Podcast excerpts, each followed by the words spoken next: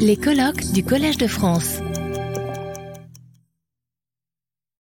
Alors Elisabeth euh, Schelekens-Daman est professeure d'esthétique au département de philosophie de l'Université d'Uppsala. Euh, ses recherches portent notamment sur la normativité, sur la relation entre les valeurs épistémiques, morales et esthétiques, sur la controverse du réalisme et de l'antiréalisme esthétique, et sur les philosophies de Kant et de Hume.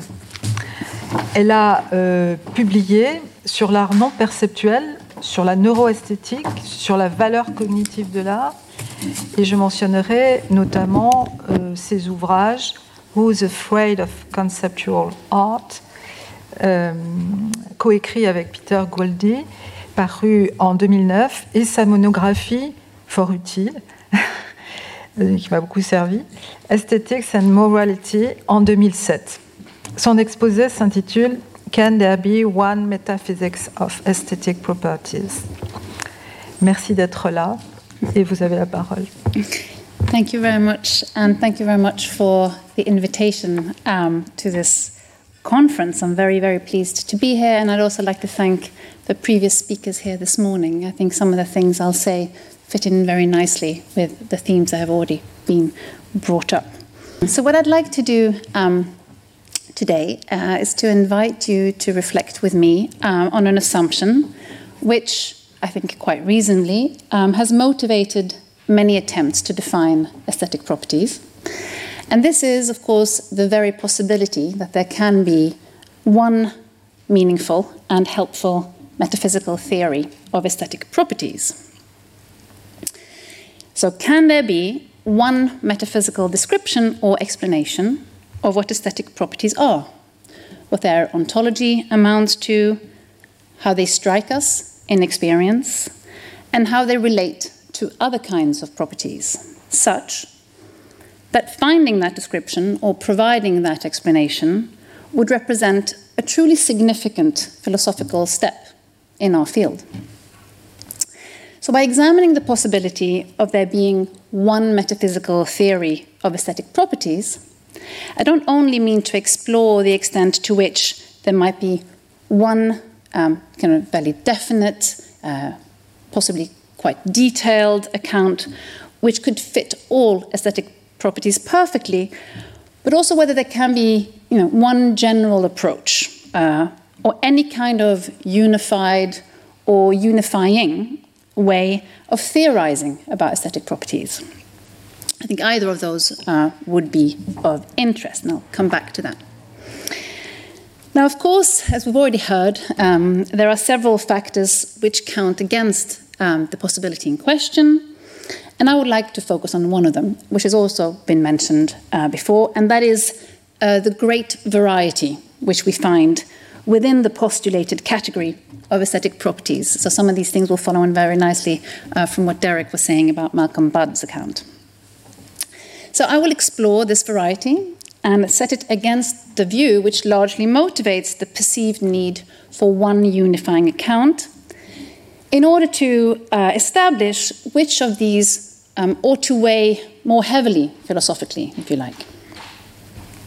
For a closely related concern to the one I began by mentioning, of course, and which must also be asked in this context, I think, is this What would we actually lose if we accepted a negative conclusion on this issue, or if we conceded that there can be no um, theory broad enough to accommodate the many different kinds of aesthetic properties we tend to ascribe to the world, or at least to our experience of that world. So, a question which um, lurks in the background here, I think, is whether one metaphysics of aesthetic properties really is philosophically desirable or uh, indeed necessary for us to understand the aesthetic. So, another way of putting that is what do we really gain by having one metaphysical account in aesthetics? So, these questions uh, strike me as some of the most pressing concerns to address when looking at the intersection of aesthetics and metaphysics. Now, having, having painted up this big project, my goal here today um, is not to provide a conclusive answer to these particular questions, but what I will offer is first a way or a set of ways, rather, of passing or organizing this variety. And I will also offer you a list of desiderata which a solid general metaphysical account of the aesthetic, oh, sorry, account of aesthetic properties should be able to meet, I think. Now, of course, my task is made more difficult by the view to which I subscribe that not all aesthetic properties are perceptual in a straightforward sense.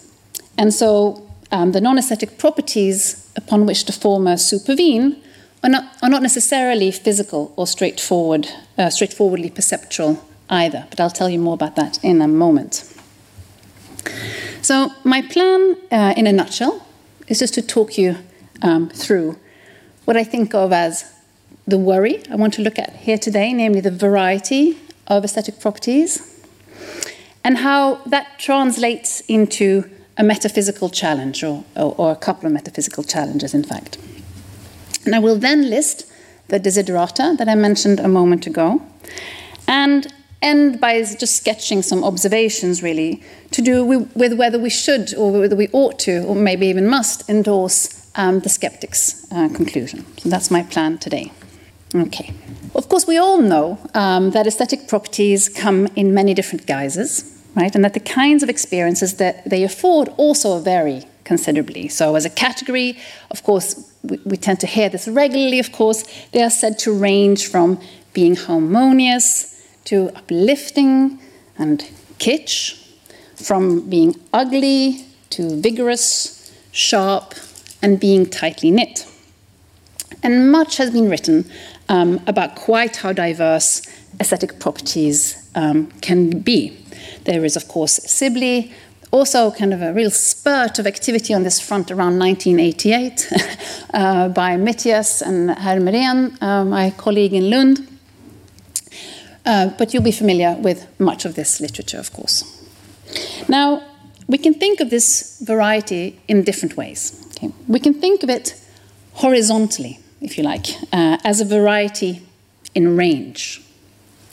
And it's interesting to note that there are dif different spectra at play here. If you in, kind of engross yourself in this literature, you'll see that this kind of what I think of as a horizontal variety gets described in, in many different kinds of ways. Of course, this is not going to help us in our project, but I will spell out uh, for you some of the ways in which I find this so called horizontal variety.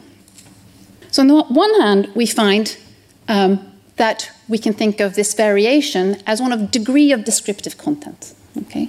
That aesthetic properties range from being thick, for example, garish, okay, to thin, such as being beautiful. So the idea being, of course, that um, uh, garish provides us with quite a lot of information in terms of the descriptive content of the thing. We know, for example, that it's not going to be a question of baby blue and baby pink, uh, but rather some kind of strong uh, colors. Whereas beautiful, well, could look just about like anything, right?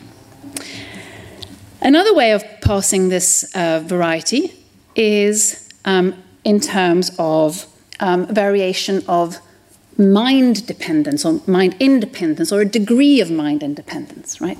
And of course, we've already heard uh, today about um, the way in which um, aesthetic properties tend to be thought of as being response dependent. But again, of course, there are some uh, aesthetic properties that are more response dependent or less response dependent than others, right? So you might think of impressionist as being one example, which is cited in this literature as a less sorry, response dependent than, for example, um, the property of being ugly, which involves, or kind of ontologically involves our responses in a stronger kind of way. A third way of passing this variety is in terms of what you might think of as formal versus affective content. Okay, so that we think of some aesthetic properties being more perceptual if you like, than others, and others being much more affective, containing kind of a larger degree of emotional content.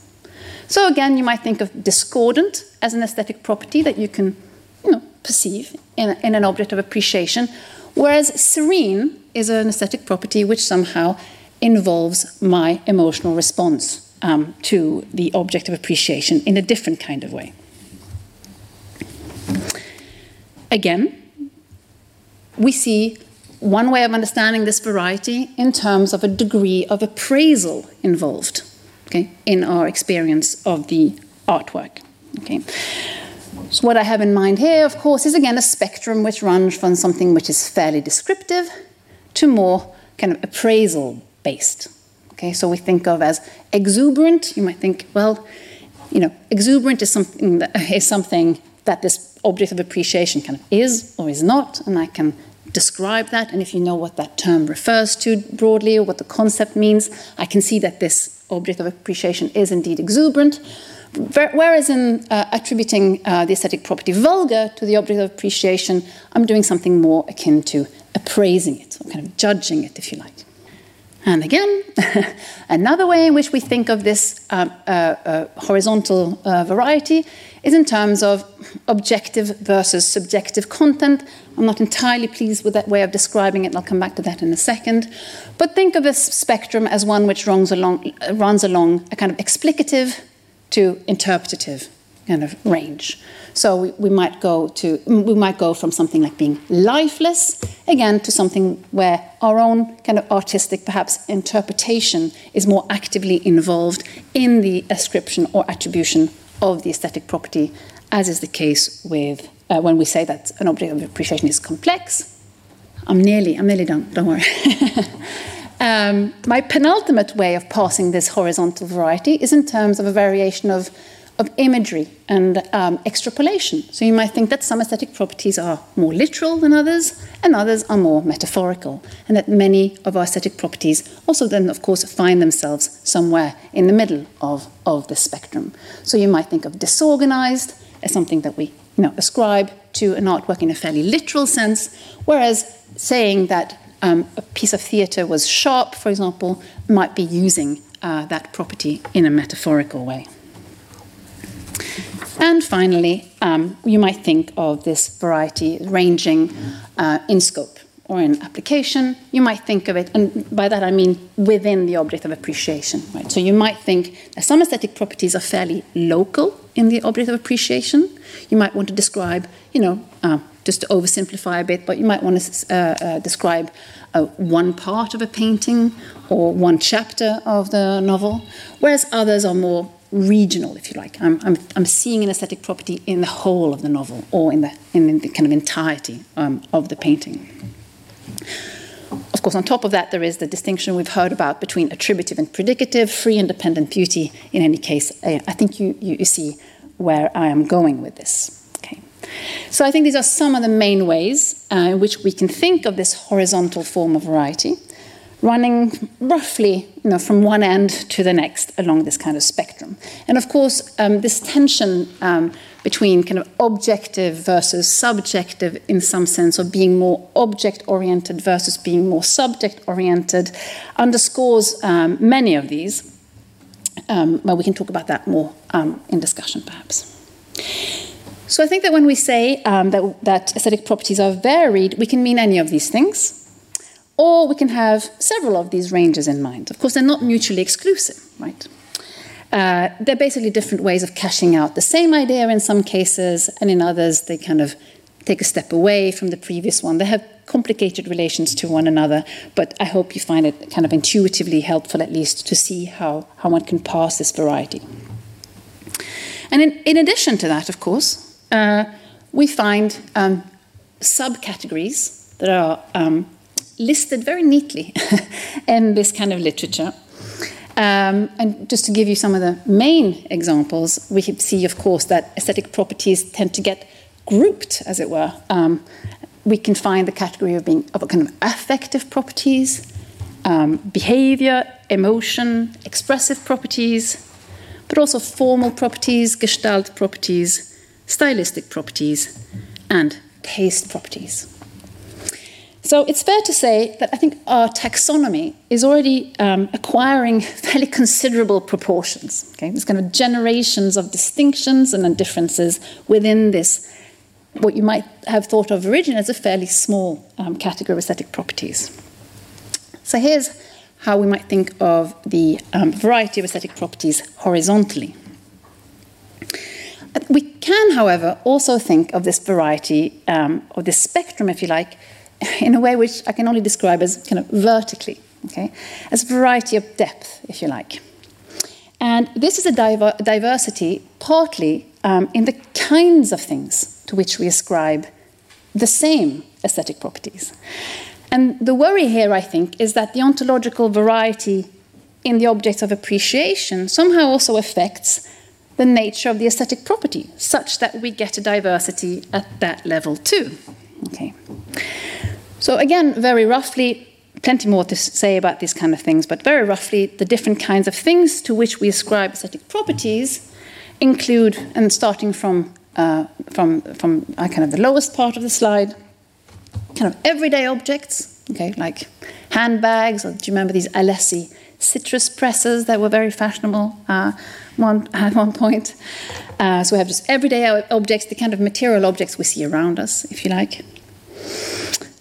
Then we have what I think of oh, you know what? I think there's a. I, I made a mistake here. special objects. Should, please reverse special object and complex objects. Okay, so after everyday objects, I think of special status objects, which might be um, paintings or indeed churches.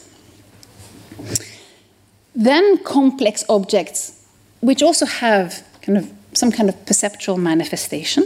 Okay, think here of a theatre performance or a large vista, a large landscape. But also, and this is, of course, along the kind of the top of the spectrum, if you like, more abstract objects of experience. Okay, so I'm thinking here of intellectual pursuits such as um, mathematical theorems, philosophical arguments, scientific demonstrations, but also moral uh, behavior, uh, moral character. So, including actions and events, if you like. So, what I have here, of course, is the notion of a kind of intelligible beauty or intelligible elegance, um, gracefulness, or symmetry. And although these cases make for quite a difficult fit uh, with our contemporary aesthetic theories, certainly in analytic aesthetics, they were, of course, as I'm sure you know, uh, uncontroversial for the larger part of the history of aesthetics. Of course, for most ancient Greek, medieval, and rationalist philosophers, the conception of beauty advanced is one in which there is no um, contradiction implied by ascribing beauty to objects intelligible to the mind alone and those perceived uh, by the senses. Just to mention a few names here, uh, not without giving you a history lesson. Of course, for Plato and Plotinus, the beauty which we ascribe to objects of sense perception is in fact understood to be inferior in quality and derivative of the beauty which we ascribe to exclusively intelligible objects.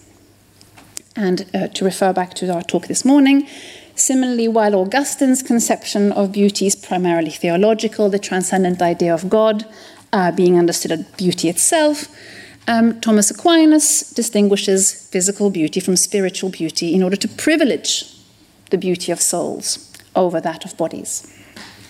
And again, uh, among the German rationalists, we find, for example, Christian Wolff, who holds that the experience of beauty consists first and foremost in the awareness of the harmony or concordance of a manifold or multiplicity of parts, and that such experience is no less available in connection with objects of the intellect than in the objects of the senses, with geometry, and philosophy ranking very highly as objects of aesthetic appreciation. And I could go on here, of course. Now, I think what's interesting here, and this is, of course, one way in which you know, philosophers have to think about the applicability of, of our research, on the whole, in our everyday lives, I think um, the broad span of our aesthetic attributions is largely unproblematic. Okay? They seem to clash neither with our natural inclination to discern aesthetic properties in many different kinds of contexts, nor with our ability to communicate efficiently uh, with each other about them. So, why is this uh, uh, metaphysical worry? In short, again, plenty of things to say here, but I'll, I'll just try to keep it um, brief. In short, horizontal diversity presents us to do, uh, sorry, with challenges to do with the, what you might think of as the metaphysical composition of aesthetic properties, right? As we saw, ranging from mainly descriptively charged, okay, to principal, principally evaluatively laden, from local to regional, from perceptual to affective, and so on. Okay. And here we see plenty of disagreement, for the composition of most aesthetic properties tend to be, you've guessed it, complicated. That's to say, neither exclusively emotional or exclusively perceptual or exclusively expressive. And as you know, um, we, well, for example, Jerry Levinson has written about the idea that, and, and Sibley, of course, that most aesthetic properties seem to have these like different char characters, uh, if you like. So, um, if you follow Levinson, um, most aesthetic properties have both an evaluative and a descriptive component, right? So hence the kind of the spectrum image. And uh, whereas um, some people will say that some aesthetic properties can be used as purely descriptive terms uh, because we can use them without committing ourselves to some kind of valence, if you like. Others will hold that there simply can be no purely descriptive aesthetic properties, and that the evaluative component cannot always be distinguished from the descriptive component. Okay? So there is disagreement about the specifics of the metaphysical composition internally to the aesthetic properties. So the challenge is not merely how to establish what such diverse properties as being garish or being complex or being impressionist could possibly have in common metaphysically with being ugly, it's also a question of trying to settle on the particular configuration of different components in a property of a specific kind.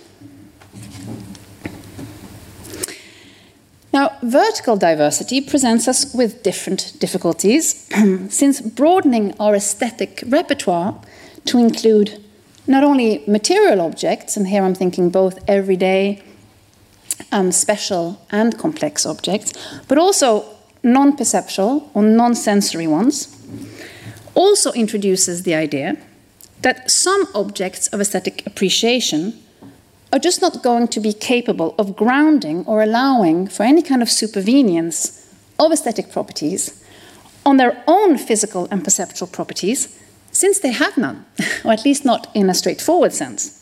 Or they do so, but in a far more complicated way than the paradigmatic material object cases um, suggest.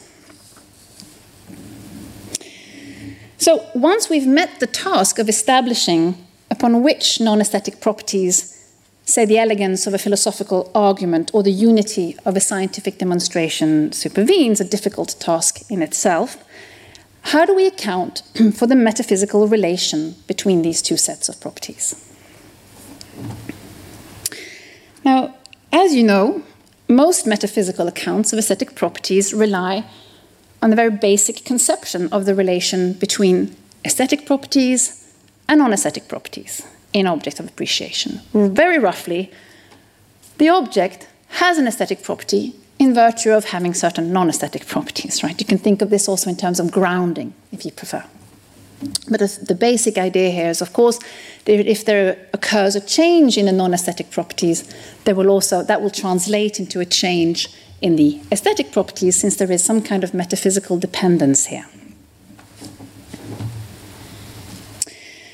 So, what aesthetic properties are is largely determined by how we conceive of this grounding or supervenience uh, relation. And again, to mention uh, Jerry Levinson, of course, we see, and Derek here too, that here's this kind of standard way of thinking about this namely, that attributions of aesthetic properties to works of art are based on certain looks or feels or impressions or appearances that emerge out of lower order perceptual properties. And Derek, as you've written, the property depends in large part for its nature and existence on non aesthetic perceptual properties. So, of course, a question that we've looked at a lot in aesthetics is what are the subvening properties in virtue of which a sorry in virtue of which uh, an object of appreciation O has an aesthetic uh, property. Perhaps especially in the context of um, our ontological attempts to define art and our um, theories of aesthetic value. And we know that relevant non aesthetic properties tend to include physical properties, dispositional properties, and also lower level aesthetic properties in some cases, right? So beauty can depend on elegance, for example, or ugliness can depend on kitsch. Okay? But also, and here's, here, here are the troublemakers, okay? Um, relational or contextual properties, such as the artist's identity or some kind of symbolic or contemporary references that the artwork's making in its semantic content, historical properties to do with authenticity and many other things moral properties. Um, and now, of course, uh, in the um, in the kind of age that we're um, living in, um, the issue of whether the moral character of the artist should influence you know, um, uh, their work. But also, I think, epistemic properties. Okay, in the case of some of the intelligible objects I was telling you about, such as coherence and simplicity, will be um, candidates for non aesthetic properties upon which the aesthetic properties of, for example, a scientific demonstration will supervene. Or indeed, just to make it even simpler, any combination thereof. right? So, even a brief examination of this kind uh, leaves us with some interesting observations, I think. First, that the metaphysical relation at the heart of aesthetic supervenience or grounding is likely to diverge or differ across cases in view of the great variety of aesthetic properties and property ascriptions. That's number one. Number two, that complex and abstract objects, remember this is the kind of um, um, the complex objects that I, that I mentioned earlier, mentioned earlier in terms of the vertical variety, complex and abstract objects present us with further complications. Since in these cases, the relations between aesthetic and non aesthetic properties don't seem to fit the standard model, okay, or at least not neatly. I mean, we might try to squeeze it, but it doesn't fit it neatly.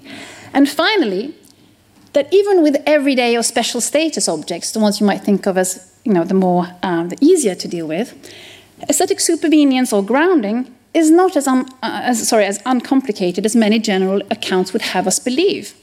Both because not all subvening properties are physical or perceptual, but also because, and again, something that we've talked about a little bit here today, also because there is a kind of a balancing, a kind of weighing, perhaps even reasoning, okay, involved in processing how all these aesthetically salient properties interact in a particular object of appreciation.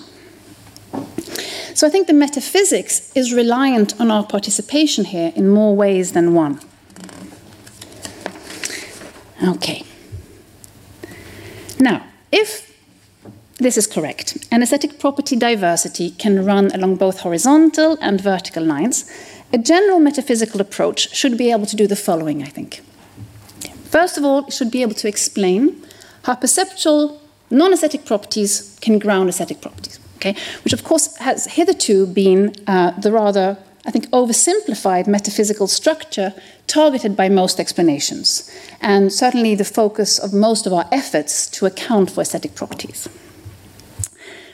But it should also be able to explain how contextual, historical, moral, and epistemic non aesthetic properties can ground aesthetic properties, both independently and in conjunction with other kinds of non aesthetic properties. Think here of the kind of complex conglomerates of non aesthetic subvening properties that I mentioned a moment ago. And of course, this is something that I think we started doing when we started thinking about defining modern art. Um, since in that kind of case, not all artworks um, uh, you know, wear their relevant aesthetic properties on their sleeves, if you like, right? So we might need to dig in terms of context, history, relational properties, and so on. Um, but our general metaphysical account should also be able to explain how non aesthetic properties of all kinds can ground non perceptual aesthetic properties. Starting to get a bit more difficult.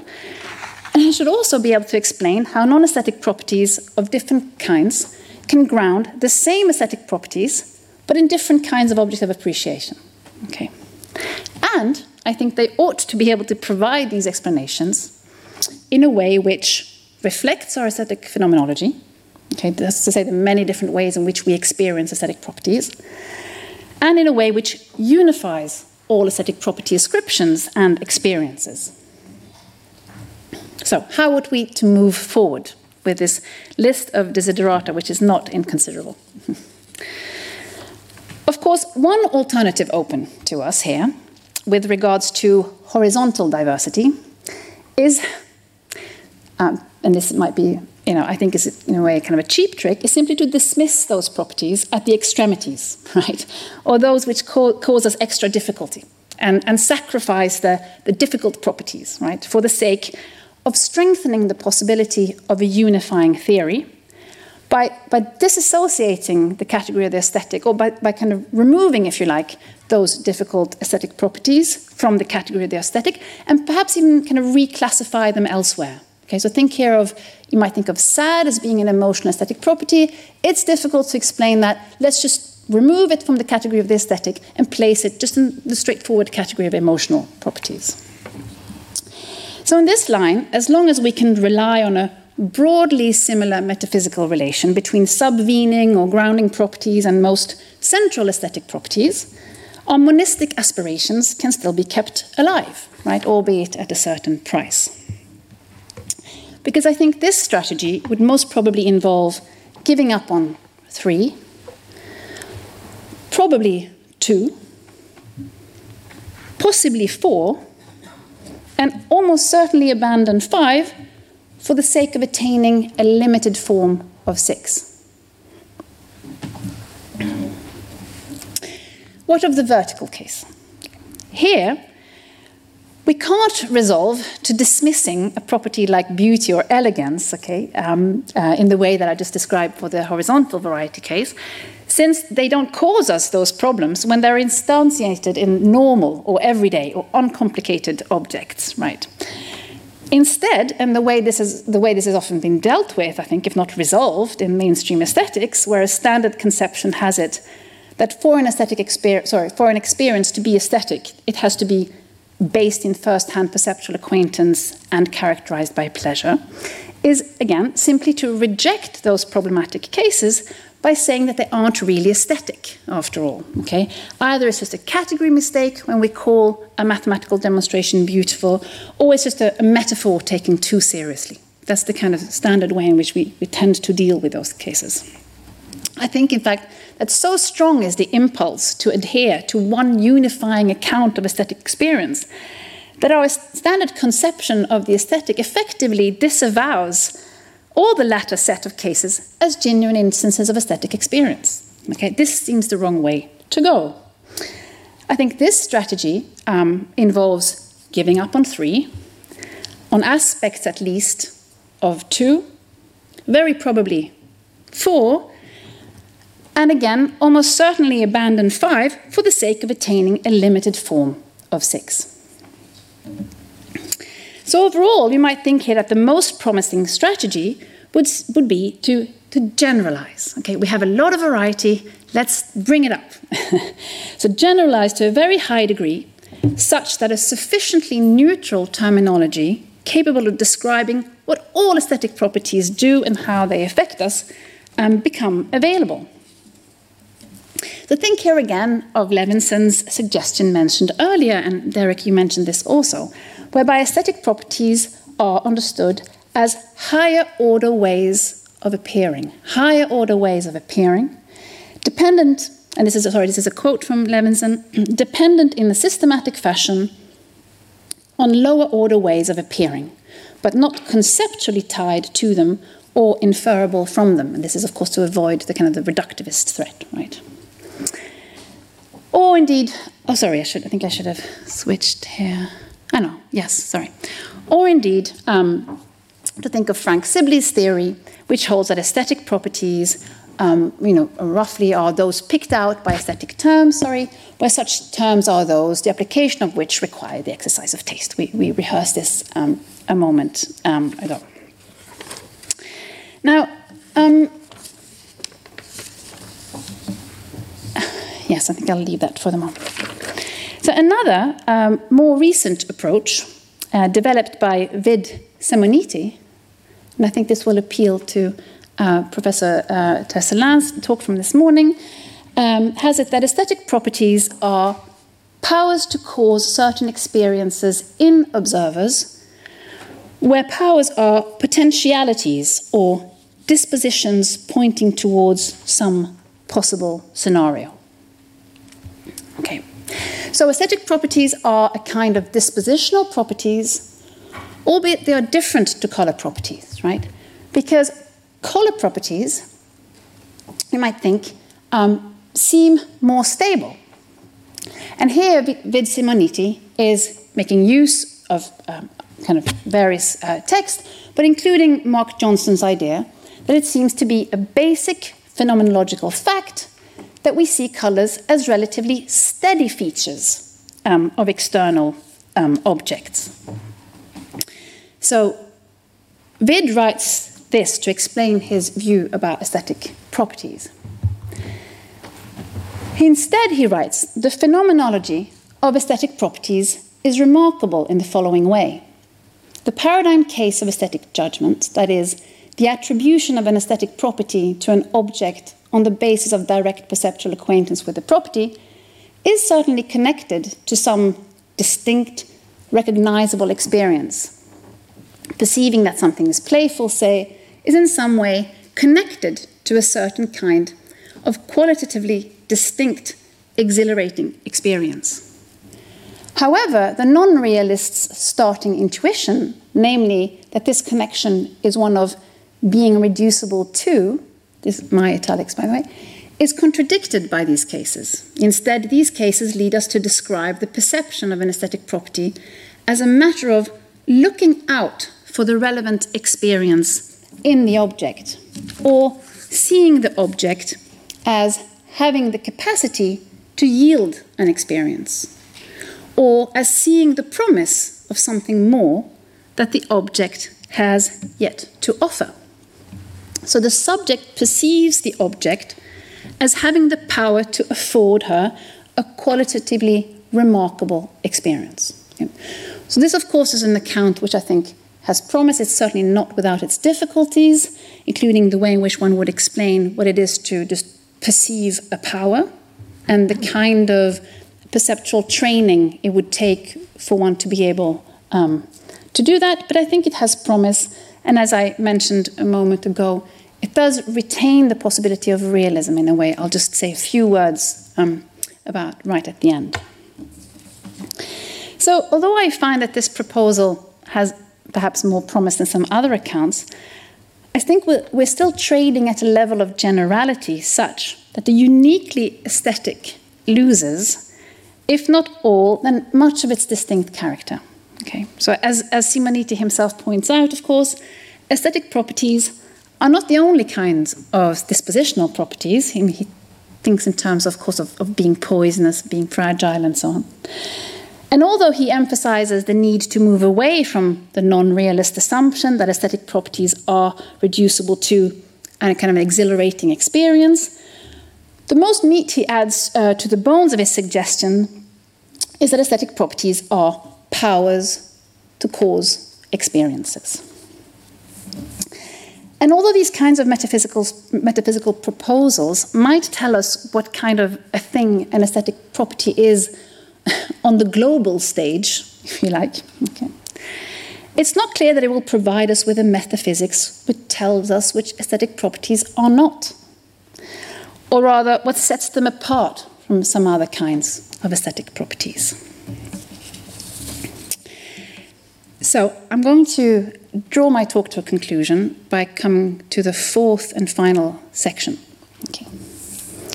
So let us begin to conclude by returning to the question with which we, we began. So, can there be one metaphysical account of what aesthetic properties are, such that finding that account would represent truly significant progress in our field? Now, I think there is no doubt that ever since the emergence of aesthetics as an academic discipline, philosophers have sought to pinpoint okay, what is unique about the aesthetic, explaining that which sets it apart from other kinds of qualities or other kinds of values. Of course, as we know, um, Kant opens up his third and final critique with precisely this philosophical move, right? Isolating the aesthetic first from the logical or the cognitive, then the agreeable, and then the more moral, in order to make room for this you know, new um, conceptual category. And methodologically, I think this seems entirely reasonable. For if the aesthetic is indeed to merit its own field of inquiry and deserve to be a bona fide philosophical subdiscipline, surely we ought to be able to identify the conceptual and practical boundaries underpinning our field. So, this history of marking out um, the aesthetic territory, if you like, and trying to stave off any institutional danger looming if we remain vague about what the aesthetic really is, has, of course, also looked to metaphysics to find some answers. And our challenge is to establish how successful that appeal has been. Okay. So, one risk um, with concluding that there cannot be one meaningful and informative metaphysics of aesthetic properties capable of meeting the desiderata I sketched earlier is, of course, simply that we have to abandon the category of aesthetic properties. For if there is no informative metaphysics capable of accounting for all properties we think of as aesthetic, then maybe there's a reason for that, namely that there is no such thing. Right? But since we tend to think of aesthetic properties as the kind of properties which have as their target um, aesthetic judgments. And aesthetic judgments are the kind of judgments which capture our aesthetic experience. And often, too, of course, aesthetic experience is the experience of aesthetic properties and so on. The, eliminate, sorry, the eliminativist threat might not be limited um, to the level of properties alone. Okay. What's really perhaps at risk here is the, the category of the aesthetic as such. And here I will um, just uh, rather like a, a, parent consoling a child, I'll just say, let's not worry too much. okay. um, after all, there's plenty for us to do, even if this conclusion were, were the one that we need to draw, and, and I haven't uh, concluded that. But after all, the phenomenology of our aesthetic experience still calls for um, explanation, as does the normativity of aesthetic judgment okay, the abilities and all the sensibilities involved in aesthetic perception and more. So it may suffice to lower our theoretical aspirations, and with that, also at least some of our metaphysical ambitions. So, do we risk losing all realist prospects? Not necessarily. Okay. Our argument here today has just addressed the possibility of there being one unifying and informative metaphysical account of aesthetic properties, capable of reflecting the phenomenology of many different kinds of aesthetic experiences. But in the face of these difficulties, we might well be willing to abandon six, namely the unifying desideratum, or at the very least, the idea that it is the unifying theory which also has to be the sufficiently informative one. Okay? That's to say, we might well have one general account of a general kind, as I mentioned, which unifies, sorry, which unifies, but which fails to inform entirely adequately.